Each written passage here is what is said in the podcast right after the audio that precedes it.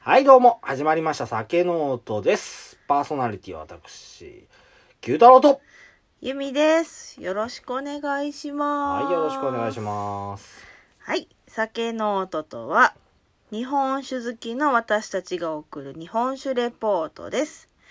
この番組は、日本酒を美味しく飲みながら、香りや味、温度の変化を楽しみ、記録を残しながら、素人二人で勝手に語っていく番組です。はい。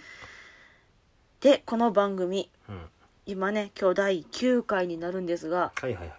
結構初期の頃からうんね、嬉しいリスあーナーさんがついてくれてるんですよ。せやね。ずっと聞いてくれてるみたいね。ね。うん。かぐらあのね、えー、ツイッターのアカウント名が、えー、っと、ゼロアンスコ、かぐらアンスコ K やったかな。なった、K ってなったから、多分今日やと思うね。かぐら今日さん。さん。うんきょ。うちゃんあのねあのリップとかもいっぱいくれるしいっぱいでもないか たまにくれるし、いや、でうも、ん嬉しいよね。なあただ唯一反応してくれた子やから なめちゃくちゃ嬉しいだな もうね、最初はね、もう勝手にやってて、うん流しときゃいいじゃんぐらいやったのが、ねえやっぱりやり始めて、聞いてくれる人がいるとよくって出てくるよそうだよね嬉ね。しいよねもう僕は彼女のために放送しますはい あの、この子やもんね。あうの、ん一、あの、ああ第4回いたやそねうそう、第4の回の板谷のリクエスト。うん、うんだよなその地域に行くからいいお酒あったら教えてくださいって言ってくれた人ね、ねぜひあの他のリスナーさえ、うんん、いらっしゃったらいるやろいるけど黙ってはんねんみんないやいさあやそれ遊んでいいんだよまあでもね僕あの僕も割とサイレントリスナー気取ってるところある からいろんな番組でまああの、ねあの逆にこんなお酒うん飲んでみてくださいとか、うんうんね、そんなんも嬉しいよせねやな飲んでみたいな人がおすすめするお酒うもんう本当にねうんとりあえず僕は全国制覇目指してるんで をそうあの、うんまあ、この放送に限ってうんやけどああせや他なにね飲んでるお酒とかももちろん放送してないやつとかもあるからでも大過体な去に飲んだとか飲んでるお酒ってなあの酒どころ米どころっていうのが多いからうん偏ってあるーそうそう絶対偏ってる東北、う北陸とかで僕大好きなんが山口とか山口いっぱい飲んでん なそうやねう。ん、あと、三重とね、三重もな大好きやな、多いうね。ん、その辺とか滋賀も結構飲んでる京都はあんまり飲んでへん な大阪飲んでへんちゃうかなあんまり、かもしれへうんね。んとか兵庫とか兵庫は飲んでる。飲んでんのかだって、うんなんかな神戸じゃん。神戸やから飲まへんねん僕灘がちょっと敬遠するとこあるからいや、ああそう飲んでるよ。あそうか買ってきたもんさ。飲んでるよってじゃなくてその自分で選んで飲まへんなーっていあーそううね感じやねんなそうねう。んうんうんまあ、ああの、その白地図を用意して、色を塗って、うちょっと全国制覇をんうんね、ちょっと目指しながらこの放送も。うん、全国制覇した暁にはこの白地図はピンクのマーカーで塗りつぶさ れるはいそう、なんかちょっとその辺も目標に、ま頑あ、張あるり意ましょう味、お酒の種類もやけど、この放送の目標でもあるよね。とりあえずまあそうだ47ね回。 47回1回かぶっちゃったから48回目に48回目になるのかなうんあの、おそらく全国制覇できるでしょうとつまり1年ちょっとたたんぐらいでそこまで続けたな、 そうだからそこも頑張ってはいね、やっていいけるだけまだまだですなまだはい4分の1も終わってへんし、えまだうん5分の履いた1ともこでしょ、 5分の1も終わってへんし、うんはいじゃあしはていいこうかじゃあ今回は先ほど見ました第9回はいもうすぐ2桁やね まだまだいやそこはまだまだでもまだなまいだまだまだ2桁届きませんじゃあ九太郎さんお酒の紹介お願いしますはい、えー、今回のお酒ですがえー、富士酒造からう栄光富士純米大吟醸室岡生原酒闇なり秋水でございます富士酒造ってことはうん静岡富士山でもないの残念これ富士でよかったんかな富士やなうんえっ、と、山形県、山形の、ね、鶴岡市、第三、大山、大山、3の32の48。電話番号は0235-333200でございます。そこいる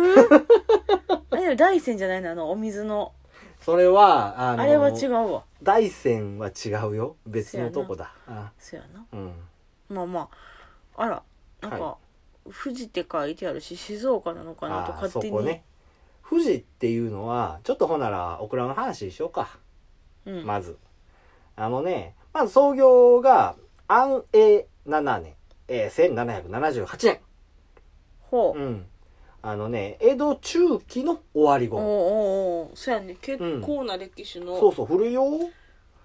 うん。えっとね、鴨屋千之助という方が、酒の名を富士と名付けて酒造業を始めたっていうのが一番最初。その時に、まあ、山形やねんけど、富士と名前使った。うんなんでやねんってなったら、まあまあ、その、明確な理由っていうのは、まあ、うん分かってないと。おう分かってないの、うん、ちょっと分からへん。ただ、あの、想像するにあたって、まあ、その当時、割と酒造業多かった。というか、増えてる頃やったよな。っああどんどんどんどん増えてる感じの時ってそこうそうそうとそうそう。江戸中期っていうのが、うんあの、後期になっていくに従って、割と、町民だとか、なんだとかって貧乏になってて、おうちょっと日本カツカツになってて。で、うん商人はすごくもう、あの、私腹を肥やしてるような状態。うんうん、やねんけどちょっとまあまあ言い方悪いかもしれんけどそういうような金銭的なところで言うたらそういう状態ね、うんうん、やねんけどこの中期っていうのはまあ結構みんなお金あるようなお米もあるような時期やってほうほん、う、うん、まあ割まあと政治的な面でいい感じなそうとそうそうそうそう時やねうん、でその当時にそのお酒屋さん酒造業っていうのが割と盛んに行われ始めてるぐらいやったんかな確か。ううーんん、でその時に、えー当時日本の名所からおあの名付けられていたっていうのが多かったとまあまあでも富士という名富士山うん、そうやそうそうろな富士山実際富士山っていうお酒もいまだに残ったんねん、うほん、それは、うん、静岡か山下かは知らんけど忘れたけど、う、ううんんそっちの方で作ってはんのかな富士山っていう名前の日本酒もあるし、ううんんねえ、そういうのでえそれに習ったんじゃないかっていうふうに言われてるね。ううんんでこのねあのー栄光富士っていうお酒うんなんやけど、割とね昔から上等なお酒というふうに言われてたよねうんほうあのー地方でねまあ誰っていうわけでもなくなんとなくランク付けみたいなうんしてはんのよ、あまあまあ今でもある暗黙の了解じゃないけどなんとなくあまあこことここやったらやっぱあっちの方がらまあ格上かなみたいなあるやんううんなそういうのがまあ昔から行われててうんでまあ栄光富士まあ栄光富士っていうのは昔は名前なかったかな富士酒造のうん富士っていうお酒に関して言うたら、まああそこの結婚式富士でやるらしいでとかあおの結構じゃあなうんん、かそうそう今晩の集会ちょっと奮発して富士持っていこうかとかっていう風なステータスみたいなとこなのねそうそうそう上等酒としてあのええお酒として扱われていたっていうのはあるのよねううんでまあそっから時代はちょっと近代にずっと来て前社長から今現社長に秘訣が張ったんがまあ2010年そこそこなんかなもうちょっと前かなうんであの今の社長がね2012年の頃からうんあの室賀生原酒シリーズっていうのを作らはるほっていうのはすごい方向転換になんでそれまではあの火入れでポンポン出してたりとか普通酒だったりとかっていうのが多かったところにそうやって室賀生原酒っていうのはまあ言うたらあの瓶内発酵がどんどん進むわけやうし、うん温度管理も大変やねんね。うんまあそうやねうんだって多分今日もなるんかな開けたらポンってなるよねななるかもしれへんなこれもあねのあれないのなんか飛ぶやつポーンってあるあるある。あれも室岡生原酒、うんまあせやな結でもない局のあれは室賀生原酒やったりその上にあのもろみが入ってるというか折が入ってる。ほんほんだから余計に発酵しやすいと。ドブロクとかやったらそんなんやな。うああなるほどね、うん、濁り酒とか、そうなんかうん、何回かあの蓋開けようと思ってパリンって電気いったとかいう話も聞くし、そうそうそうド僕コンっていったって聞くし、あの僕らもあのそれなりかけたこと何遍もあるお酒飲もうと してなんやったらお友達の方はあの瓶のもう半分はなくなったっていうさビシューって置いたってこといや天井まで行ったら自然もっもったいないたいやけどお片付け大変やなベタベタやまあまあそんなこんなであのその室岡生原酒シリーズっていうのをね作ろうっていうふうなことで、そうの、んまあ、主販店さんの協力ももちろん必要やね売ろうと思ったら、まあそうやね冷蔵庫がしっかりしてあるようなあの主販店さんじゃないとおろせないんですようん、でまあまああのそれの一環ではないけど室岡の生原酒シリーズの一環ではない、かなではあるんやろうけど式醸造っていうのをしてはると今現状ほうほ式醸造っていうのはあの前回もちょろっと言うたかうなそうなんかどっかで聞いたね、えー高千代の会で言うたと思うねんけど、夏の暑い時期でも作れるよようにうん、うとんうんいうふうにしてはると。でそれの何がな難しいかって言うたら夏の暑い時期に作ろうと思ったら、えー、麹菌や酵母菌のコントロールが難しい。ああ、うん、やっぱり暖かかったらどんどんどんどん増えていくあいつらもカビやから、せやね、うん、あと湿気があったりとかしたらむちゃくちゃ増えよるし。うんでそれもあるけど雑菌の繁殖率っていうのがすごく増えるよね。あまあせやねうんそしたらお酒が不増腐ってしまったりとかっていうのも、あのリスクとしてある話やから。じゃあそれを、あのどうやって収めるかっていうと徹底的に掃除するとか、うんう、ん、あとは冷却装置だね、うんうん、つけるとかまあ、あのあとはいろんなところのラインの機械に関して言うてもそうやって冷やしたり掃除しやすかったりっていう風なかなりのあの設備投資を行ってそうやって式場層をつくできるように小さな蔵でもできるようにという風うんにここはしてはる感じですね。はい、で最後のちょっと、えー、お蔵さんの情報として蔵人さんここ多いのほよう結構小さいお蔵やって言うてるけどうん現在18人ほうほ一時は5人ぐらいまで減らはってんけど今は18人ほどやはるよとただびっくりなんが平均年齢なう、うん、 28歳、お若い、むちゃくちゃ若いだからこういうあの闇なり秋水もそうやねんけどこの室賀生原酒シリーズまあ3本3兄弟なんかな確かハイパーノバっていううお酒が一番上。で、一番上で一番先で、で、次、闇なり秋水で、次が日の輪かな。この3本がシリーズになってるんじゃないかなとは思うねんけど、まあ、こういう、あの、味わいも今風やし、うん、で、斬新なラベル、まあ、後でまた写真あげると思うけど、ラベルのデザインとかネーミングとかも、あの、そういう社内から出していこうっていう感じでやってはるようです。はい。はいえっとめっちゃ喋った飲みたいです、はい。 15分待ったよジュボーンってなったら花ついでいきましょうねちょっと片口先輩ね今年今回も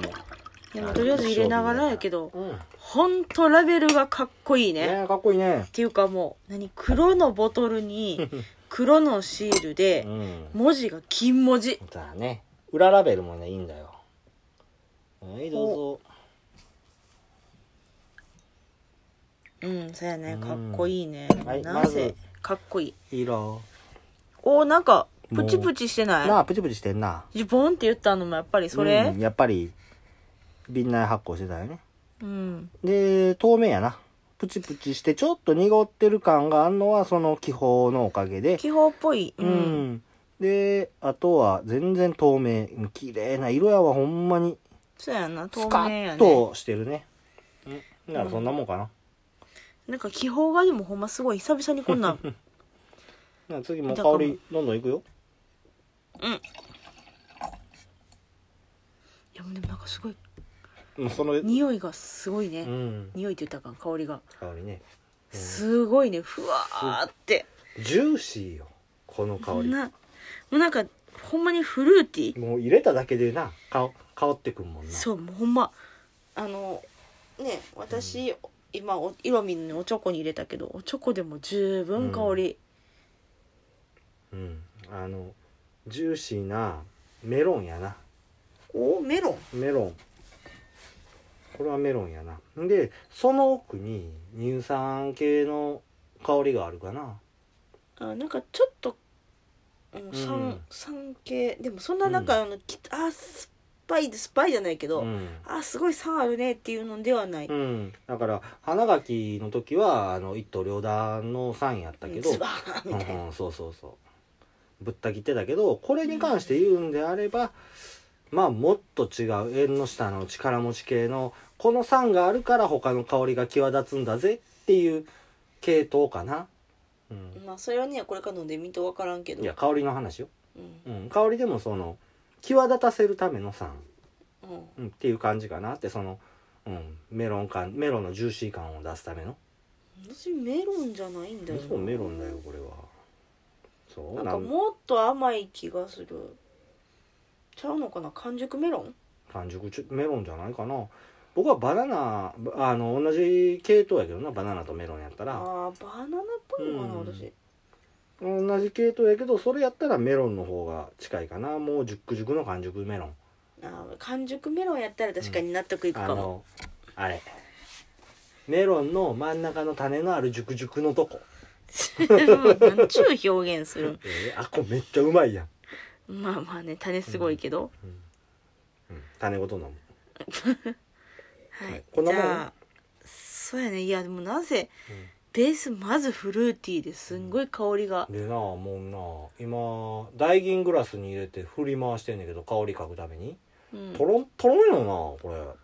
あなんかそうやね見たも目う振ってるだけでわかんももっとなんかシャバシャバしてるというかいつもやったらこのグラスの内側にほら振ってるからつくやんうん酒がそれがとろんとろーんとしてどう言ったらいいんやろ粘性があるというか、粘性へえうんまあじゃあその辺は舌触りでいはい行きましょうきましょうかいただきますうんまうんとろとろうまあすんごいあかん残念や味にいったらあか残念や振り回しすぎてプチプチなくなったんあでも、 あんたあうんるプチプチしてるプチプチある僕もうぐるんぐるんぐるんぐるんいや後でいいよまた飲むわぐるんぐるん回してるからもうプチプチ感がないごめんあの舌触りすっ飛ばしてになるかもしれんけどうんすんごいフルーティーよ、うんあかんなさっき飛ばしたらこれめちゃくちゃえでもとりあえず舌触り的には、うんやっぱりとろっとしてるとろあっのと見してるた目の感じそのまんまやな、うんでせやなプチプチが多分あるんやろうなグリングリン振り回しすぎてわかんないそれ以外は特にこうトゲもないしとげないうーんこうそんなもんやろなほなもうこのまま味いっちゃういやもうなんかだってさ舌触りと味って結構一緒じゃない一緒ではないあそう、舌に感じるこの滑らかさとかを見るわけやからまずその、うん、舌触りの方に集中して、うんほんで次味に集中したらぜ別の味も出てくるかなうんまあでもやっぱりとろうんとろっとしてるねうまいそのうまいって言ってんの味じゃないのほぼ舌触りうま絶対違うやろはいじゃあい味はいやっぱメロンの味やな飲んだらうんメロうンんただ若干苦味があるかな苦味うん渋くない、苦味いやと思うけど渋いキシキシするあもうキシキあそうキシえ渋いはキシキシなの口の中で渋み後で残るのがキシキシする感じがあるかなっていうのが渋みかなって僕は思ってるじゃあ苦味かうん、苦い苦みがあると思うまあただ甘い甘いっていうのも割とすっきりした甘さかなとそうたるくないかなそこまで甘ったるいっていう意味で言うたらそうかもしれんけどうんなんせでもやっぱ甘いなと思うあ甘いなめっちゃ甘いな甘いのが来てうんさっき私があの悩んだ渋みなプのチプチした苦みなのみたいなプチプチしたあうん片口先輩入れたんプチプチしたうんそうそうあのなんかこの苦味渋みたいなんが結構、うんうあんの甘いのの残ってる上にガツンってかぶさってくる感じがちょっとあってうんででも何スッとその苦いのが残、なくなってうん後から来るのはやっぱり甘いうんあのー僕のこの感想としては甘いのはずっとあんねんなうんずーっと甘みがあってで口入れた瞬間の甘みはすごく高いところにあんねんけどそのままずっとちょっと下がるよねんなでもうんそのまま、あの平均的なところにあって次苦みが来る時甘みをグッと上回ったら苦みを感じるねんうんうんうんででまたあの飲み込んだら苦みがシュッて消えたらまたその残ってる甘みをまた感じるっていうようなんんん感じのイメージかな、かもうん中でもやっぱりすごいやっぱり最初とうん後口が甘いから甘いお酒やなっていうイメージにどうしてもなる、うんでもこの甘さはそんな甘ったるい甘さでもないしそうそうそうなんかそんなにうん後があって思うぐらいうん甘ったるすぎるわけではないですどっちかというと後口すっきりしてる気する、うんそうやなだからすっきりした甘さなんかなっていうのはそこうん、うんいいじゃん日本酒度が2やから、まあ、マイナ2やからマイナス2やからそこまでだからむちゃくちゃ甘い酒でもないのよね甘口の部類には入るけど、いやーでも私スペック言う甘ていなかったなねおスペック言うてなかったねそうそうそうあそのそスうだねペックで今思ったんやけはど、あ、はあはあ、あのほらどうしてもまあこういう収録するからお酒って調べるやん、うんうん今回こんなんでいこうかなみたいな、うその検索の中でんうん例えばこのお酒のスペックうんもあの細かく書いてるとこってうんそんなに、まあ、検索したら出てくるけど倍あるよまあねで も結構瓶この今回の酒さあ瓶に書いてるとかっていうそう話そうそうそうそうーあの検索ほら前私もうんこの収録一回調べたりもしたけど、まああんたがこの間調べた高千代とは対局やなラウララベルそうはなんかあの、まあ、後でね後な裏ラベルも、全部言うてそのスペックに関してうやるんかえっ、と、うん酒質らうん純米大吟醸うん商品名称うん闇なり秋水2020うん原材料名米国産うん米麹国産米うんで使用精米うん出羽の里100%うん精米部合うん38%よう削ったなまあでもここまでぐらいの情報やったら、まあまあ、あとプラスアルコール度、なうんまあまだまだそこは書いてあるねうん、10まあこれやったら16.2度やねんけど、うんていうかこの16.2度って細かいね0.0コンマのあの面白いでアルコール度数測る機会があってなうんうんこうんの間誰やったかがどっこぞの酒蔵さんが開けてはってんけど、うんめっちゃ面白かったジュポジュポジュポジュポなってたあそうな んやまあでそれぐらいやったらまあね普普通の、まあ、普通のって言ったら関係で今までの酒でもうんあったけど、うんいうんやあのねうんこっからさらに酒米産地山形県うんうんあそれは書いてあるで使用工房山形工うん房、うんでこっからようんうん日本酒度うんマイナス2.0うん酸度1.3アミノ酸度0.6うんでアルコールが16.2うんせやなここまで書いてるのよ、まあ珍しいっちゃ珍しいかなでも、うん、そこまでうおマジでこんな書いてんの珍しいっていうほどではないよう、んまあまあまあね、なんかうんあのすごく私そこまでというよりうんあこのお酒調べんでもめっちゃ情報載ってるっていう、例えばこのスペックで読み取れることって言うたらうん精米具合が38%うわめっちゃ削ったねやんそうやねうんっていうことはあの雑味が少ないよね綺麗なお酒をねで今飲んでてもあの感想が少ないのはおそらく雑味が少ないからようん、だから突き詰めるとしたらこの甘さは一体どういう甘さなんやっていうふうに突き詰めていったりとかしかしようがないと難しい、ううんんで次米の話出羽の里これは、うんあの例えば山田錦に変わっても500万石に変わっても特にな他のお酒やったら問題ないところやね、で日本酒度これはゼロを基準とした辛口甘口の話やね、うんプラスになればなるほど辛いしマイナスになればなるほど甘いうんそういうとこやね僕が前いっぺん一番振り幅ひどかったんがプラスじゃあえプラス22とマイナス40やったかなほっていうお酒をあの1回の会で飲んでんけどうんさすがにま日本酒の、ま、えーっとマイナス40のお酒は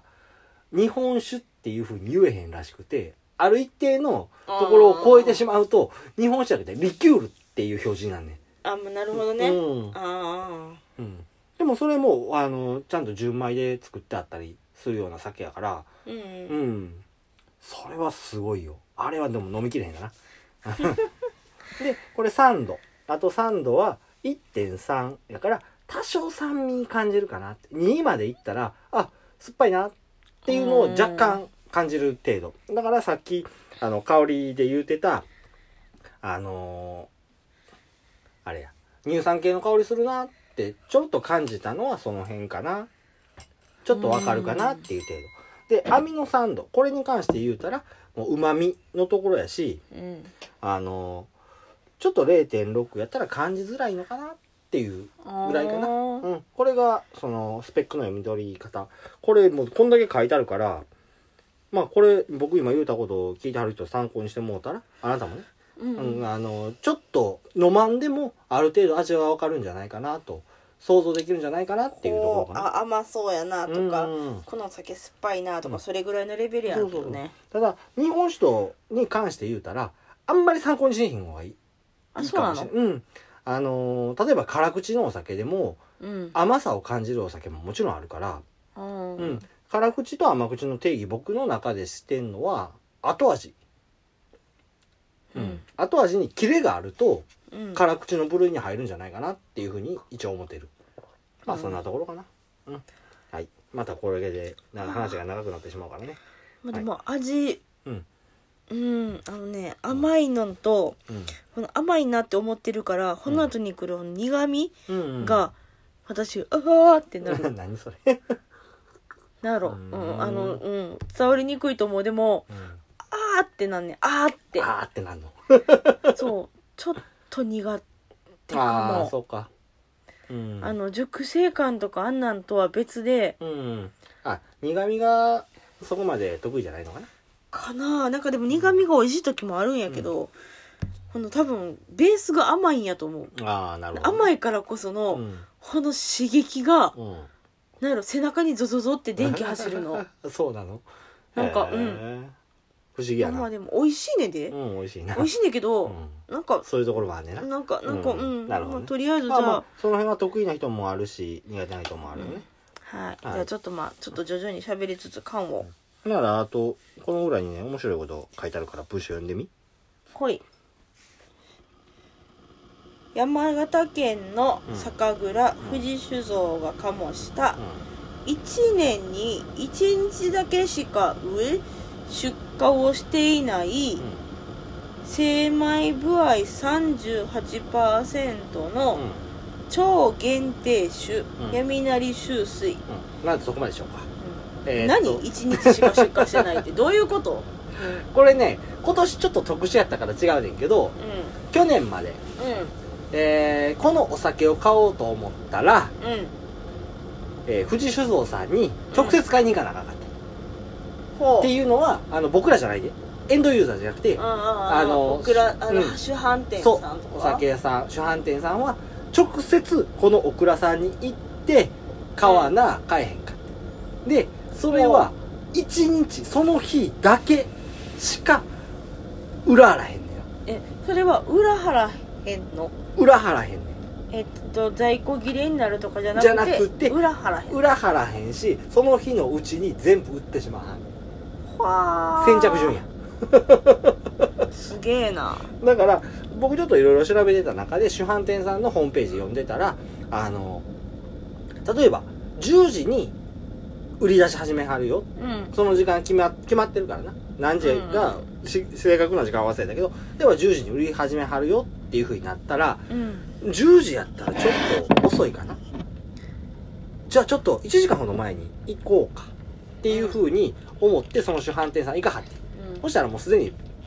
行列できたすごいね、うんやぱっていう感じの人気なんやね、うん人気というかその日しか買えへんからあまあ、うんある意味面白い売り出し方なのかな、うんそうそうそうそうそうっていうのがその今言うてた文章ねはいうーん次行っていいよはい。えっ、と、暗あじゃあごめん闇を。あえっとねそせやし今年がちょっと特殊やなっていうと話忘れてた、うんまああの今年はあのさすがにコロナ禍でその行列作ったらいかんからうん。あの今まで販売実績があったオクラ、えー主販店さんうん。に対してはあの買いませんかって言ってオクラさんから連絡がいったという話です、うんはいごめんねはい、じ話ゃのあ、話缶は関していこうねいきます。ならちょっと僕はそのよいしょ温度を見ようかいていていていて今日はもうあの体を使ったから体が痛 い年だなはいほんなら文章読んではい。え裏ラー、っベとルねね、これが本お酒の名前の由来なのかなまあ読んでみよ目を閉じていても、ううん暗闇の中でも、うんその旨味が口の中いっぱいに響き渡る。うん秋の宴に特におすすめしたい純米大吟醸ですって書いておうそうそうそうえっ、とね闇なり秋水っていうまず漢字やなある。闇はまああの真っ暗闇の闇ねうん。うんうん、うん。なり、なりっていうのは、あなるのやね口辺に、うんそうそうそう。鳥みたいなうん鳥が鳴くのなる。う。うんん。秋は秋。水は水。だから、えーっと、今の文章ね。えー、目を閉じても、暗闇の中でもの闇、暗。うん。その旨味が口いっぱいに響き渡るのなる。うん。まあ、響き渡るって漢字の中になるっていう字はないけど、そういうことやね。うん。で、えーっと、秋の宴に特におすすめしたい大吟醸。秋が秋水の秋で、大吟醸が水やね。うん。うん。っていうのが、この闇なり秋水の名前の由来です。うん。なんかすげえな。ね、かっこいいよね、名前。特にとりあえずこの書いてあるおさ名前の説明ですらなんかかっこいい。超かっこいいよね。うもん。うすちょっとごいね。どうですか缶は温まってきたもう一度。うん、あれやね、寒くなってくると。なかなか温まらへんな。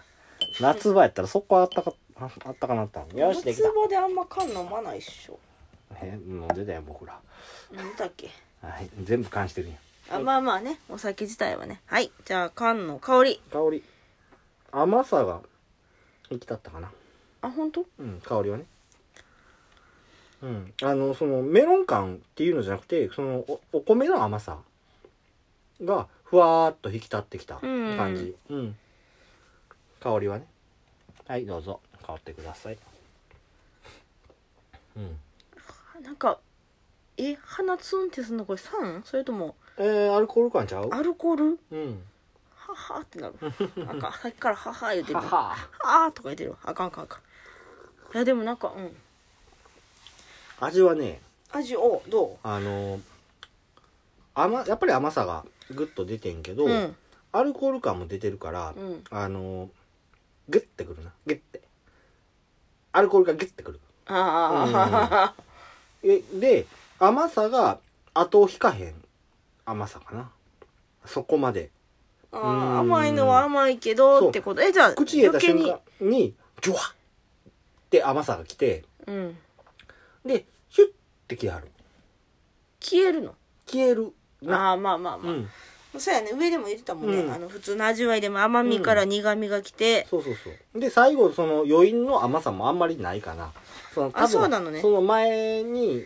あの、圧倒的なインパクトで甘さが来るから、うんそれの後の余韻がそれに比べて少なすぎるっていうところがあるのかな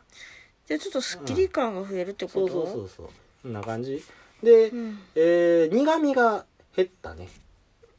うんうーんうん減ったのかな多分そこまでうん僕は感じんがでえーっと乳酸系の味がするなわおはは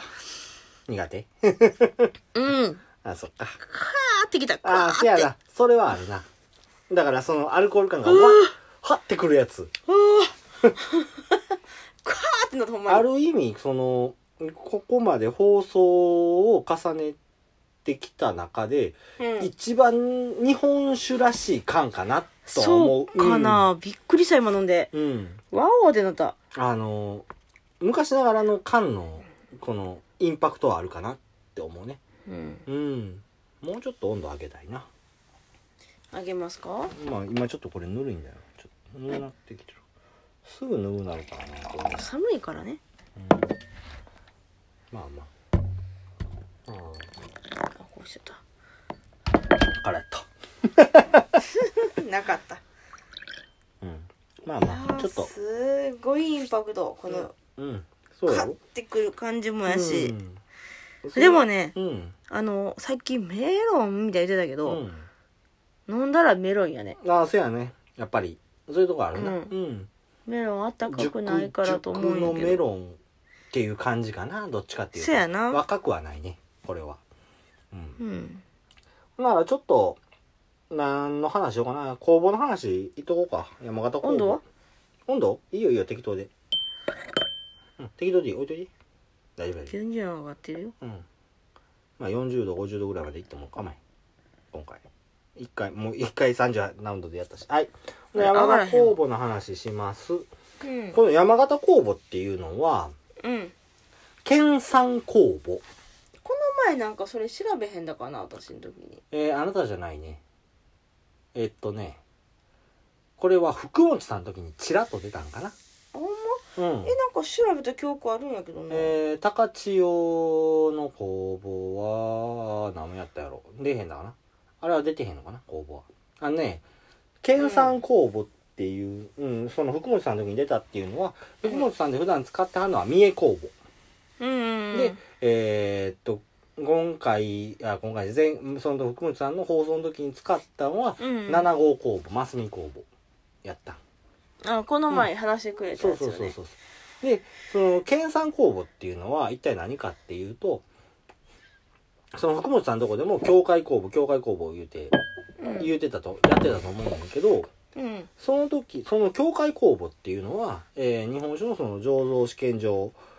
で、えーっと培養してる公募もともとは倉月公募やったやつを、うんあのーそういう教会で、えーね培養し認て定したうん、みんなっていう感あじのみんなに反布してるっていうよううんうんうんな公募やねんけどこれは県、うんえー山がこれやったら山今回やったら山形県県うんのその酒の協会っていうのが培養してる公募になりますう、ーん結構でもなんか聞く気がするこの山形工房ってそうかなたまたまそういうお酒ばっかり飲んでるのかもしれなまいあかもしれないねでこの山形公募っていうのはまあどこの蔵から発生したかっていうのはちょっと失礼しました分かってないんやけど、うんまあ、醸造場、どこぞの醸造場から分離した、えー銀醸用工房、えー山形、これあ、あの、アルファベットな。ほうほうほう YAMAGATA ハイフン1ほを略して Y1。うおうえらい略したなうん。頭の字だけ取ったらかな。Y1 株っていうのを、えー昭和61年から頒布してるとういーう、んその県内にね、うーん頒布してあの使いたい人が使ってくださいっていう感じやね。でこれは香りが高く穏やかあ爽やかなお酒を作り出すっていう。で、えーさっきからバナナやメロンやって言うてるやんか。うんこれはあのもちろんこの酵母の力でもうあのバナナメロン系、えあーー、酢酸イソミル系の香りを出すというふうになってる。うんで山形酵母は上質のお酒を作り出すっていうようなのがあのまあ酵母になってんねんけどうんこれねちょっと次の話にもそのままいくわお米の話ね。とりあえずでもあお飲おまないと感ま謝た冷めるよあほんま何度ぐらいなってもわしゃんけど。わかんないうん。うん。うんうん。40度ぐらいいってんのかな ?40 度超えてるかなどうしたん全然違ううまいなんか あそうそっちの方が美味しいのうまい。うん。えーっとね、まずこの、山形工房。ほこれに合う、これの、えー山形工房の、えースペック、スペックというか、まあまううあ、ん最大限に引き出すうんために、この人らお米作らはって。あでもそんなん多くないいや、ないよ。あないのないよ。山形酵母専用のお米って言うたらいいのかな、ほおーぼ。おーおーおーっていう感じ勢でい今までから酒蔵さんでタオル棒やってるよとか、あんなんとはまた別なんだ別そうそうそうこれ40度は超えてんだ余裕でうまいわ、あそうん、でまあそれそのお米の名前これは聞いたことあると思うではさんさんっていうおうあ米なんかよく聞くうんさんさんが難しい字ねうんではは出るに羽でさんさんっていう、ではさんさんっていううんこうあのーうんそういうお米を作り出さはったっていうやつね、うん、であのこの酵母ちょっとあのー特殊なところがあってうん発生株がすごく多いのよ、あそうなんうん、このそれなめっちゃ珍しいね大体一つ二つあったらええぐらいなんかなっていうところなんやけど、うん言うでちゃんと聞いてやメモちゃうのメモらんでいいあそう確認できただけでも、KA1、KY009、KY0107、KY2408、KY2911、KY901 の11、 6個6個。ほうこれ僕止まんながい確認できただけでも、こんだけの派生株があるっていう感じやね。へえで、これもちょっとお米の話に行くけど、ではの里。ではの電里。話の佐渡おこれ、こいつに使われてるお米ね。う、うん、これは、あの、さっきほら、ではさんさんの話したやんか。うんあの、これ専用で作ったお米っていうね。こいつ、このお米も、それの第2号。ああじゃあこれあれそうラベルになんか、ん仕込みうん。のめっちゃうまい。めっににくらちゃうまい。なのかななに一生懸命読んでたのにっ仕込みの肉らって何て書いてあるのよラベうんどこどこどこどこル裏ラベルの端っこの方端っこ。あ !2 号仕込みの2号。これは、あの、えっ、と、もっと前の方に言うた、えー、室賀生原酒シリーズああのの2つ目って第多分たし多分第1号がハイパーノーバー第2号が、えー、な闇なり周水うん第3号が日の輪っていうことになってるとはずやねはずあまあここはまた調べなあかんねいやじゃなくて仕込みの2号っていうのはあじゃあ1号がそのスハイパーノーバハイパーの場出してーで次に仕込んだやつが仕こ込んいだつやっつていう意が味これ、うん、でまたその後ろにもう一個そうそう火のとは別の話がお米の話ほうほうほあんたまた今日もようよってんな大丈夫かううん大丈夫あのねこの「出羽の里」っていうお米は、うん山形県産の酒造公的米第2号になりますほこのあの酒米っていうのはあの心拍、えーお米の芯の白い部分ね、ううんうんうんの発現率まあ出えへんお米ももちろんあるんよねあの、うん育成不良でうんじゃねやねんけどその心拍の発現率がすごく多くてでサイズも大きいほうだからあほんまはあんまり磨かんでも心拍に到達するからお味噌酒は作れる量産お米やねんけどうんこいつ38%まで磨いてるっしょやばないのそれ どんだけ削ってんのあのね心拍大きいお米って割とであのさっきメリット言うたよね、うんあの削らんでも美味しいお酒できるよって、うんデメリットがあってうん 割れやすいのよ削りすぎるとそらそらそうじゃないの そうそうえそだうってこれ 30? 838だけ削ってあんのやろ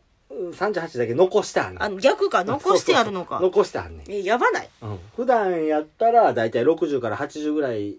で削るの止めてうんだから削ってしもたんは2割から4割ぐらい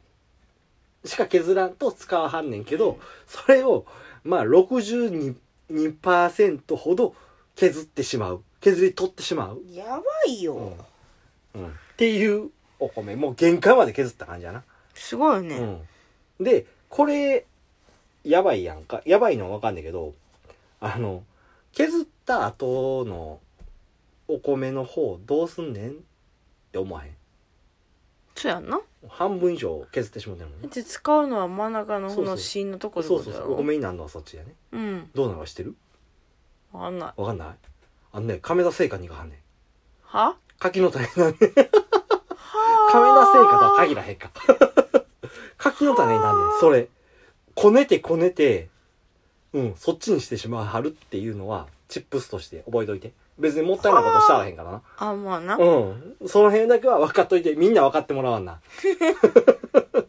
はい。です。はいで、ちょっと最後、もう、あの、味の話、今度 OK な。うんかも今味もしたし、うん、OK やな。ほな、ちょっと、最後の最後に、この話だけしときたいなっていうのがあって、うん、ラベルの、えーっと、正面から見て左上。なんか、家紋書いてるな。読んで。おえー創業1778年うん、加藤清正子ゆかりの酒蔵うんを、加藤清正さんって知ってるなんか聞いたことはあるってことはやったのかな授業でやってるよ。この人な、えー、室町後期か、ら江戸初期にかけての武将ならはんねん。うんほこの人は何で有名かって言ったら、まず、えー、豊臣秀吉の子飼いの武将っていうので有名なんやけど、もう一つ有名な人ところがあって、ううんそれは、この人はな、築城の名手と呼ばれてはんねん。お城作るのめっちゃ上手やねほう、なんかめっちゃ重宝されそうな感じのん。そうそう。で、この人が作らはったお城。まず、この人は熊本藩の初代藩主。熊本藩うん。うん熊本。火の国熊本。うんの初代藩主やから、熊本城作らはってん。くんまもーん。おーくんまもーん。 この間、何年前や ?3 年ほど前か。やら、うん、地震でちょっと崩れてしまったね。うん。その熊本城を作らはった人でもあるし、ほうなんかでもそもだすごいねうん。で、まだあるよ。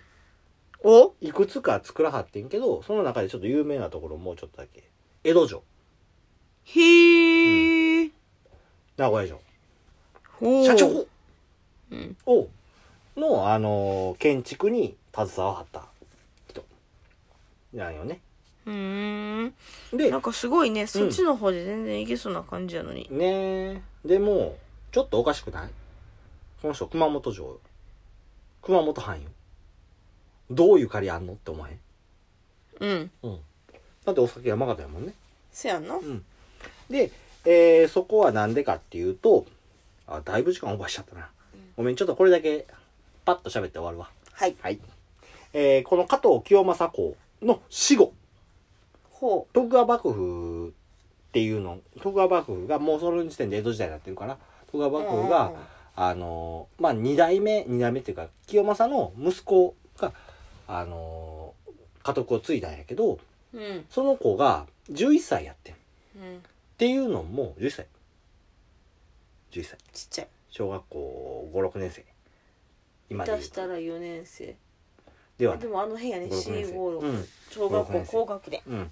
ぐらいの子が家督継ぐことになってしまったっていうのも上2人お兄ちゃんおってんほんまはうん。やねんけど、そうお兄ちゃん二人ともな、はよしなはって。かわいそうに。うん。やねん。で、せやし、どうしてもその子が継がないかんってなってしもって、うん。あの、継ぐことになってんけど、じゃあその若い子、子供をどうやってその継がせるかって言ったら、政治していかんなんから。うん。どうしてもな。あの、そってなったら、その、誰がその政治の方を資金ねんって言ったら、その家老団。その熊本藩の家老がどうしてもしないかん。えっと、五家老ってやつ。そうそうそうそう。うん。ってなんねんけど、まあそのまあいろいろあって結局家老団の中で派閥が起きてうんううんわーってなっちゃうのよめんどくさねかわいそうになちやだちびっこなもうそんなのでまあそういうのがちょっとまあほんまにこれかいつまんで言うてるからもっとほんまはいろいろあってんけど、うん。そんなこんながあったおかげでちょっと江戸江戸幕府に目つけられて「お前ちょっとそれあまりよろしくないのじゃないの?」って言ってで熊本にいる間は20万石から35万石ちょっといろいろ話はいろいろあんねんけどっていう説があんねんけど、うん20万石から35万石ぐらいのあの石高を持ってたんやけど うん。そのかご家老のいろいろな面倒くさいことがあったおかげでお前ちょっと熊本にふさわしくないよねおって言うてまさかの山形に飛ばされはんねんあ、そういうことなそうそうでこれで山形でそうで山形に飛ばされた時点で1万石まで減らされちゃうとかわいそうに辛いな、うんまあただその2 3 0人ほど連れて行っただけやから、うんまあまあなんとかなったんやろうけどねであのーその、えー山形丸岡領うん現在の鶴岡市うんに飛ばされちゃって、うんであのそこで生涯を終えはるその息子さん忠宏公うんっていう方がやはったんやね。で、じゃあ、それで、その地で統治してたから、ゆかりがあるんかって言ったら、もう一歩、奥に踏み込むと、忠宏さん、お子さん二人やはってん。二人しかやらへんねうんん。逆に言うと。超一男一女。うんんで、男の子の方が、もちろん忠宏さんの後を継ぐんやけど、女の子の方うんが、えー現在の富士酒造の当主のゆかりの女性っていうことになります。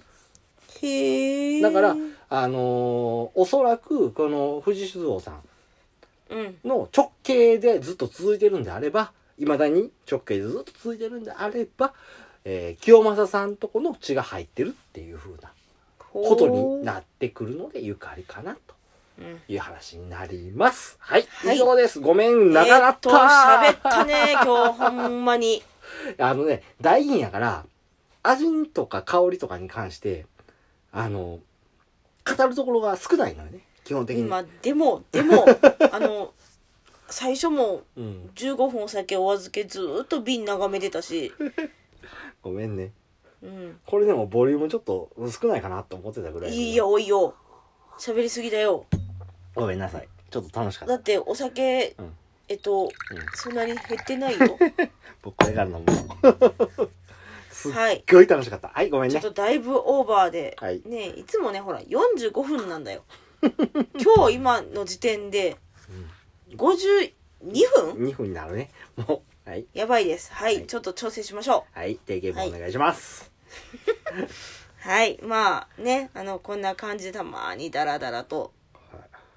いねしゃべちょっとの豆知識どころじゃない熱弁が入ったりもしますがえーでもこんな感じでやってます歴史楽しいやんほら僕も歴史って苦手やってほんまいやあなたの歴史に関して言えば、いお酒に特化しないと喋んないから ねはいそんなことないよはいはいえっとまあねまたこんな番組ですがはい聞いてくださる方がいたら嬉しいですありがとうきでぜょうひちゃん聞いてくださった方あの長いとでもいいのでコメントをはいあの、よしなく叱ってやってください。金太短い郎長いねんってでも。いいで短いでもいいそんなこととはない。もう一時間しゃべるお前ない。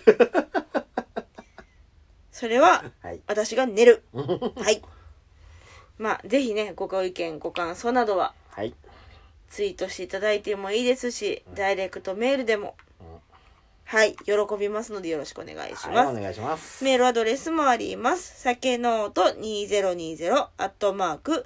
gmail.com sakenote2020 アットマーク gmail.com です。ははいい、長々とお付き合いありがとうございました。はい。さようなら。バイバイまたねー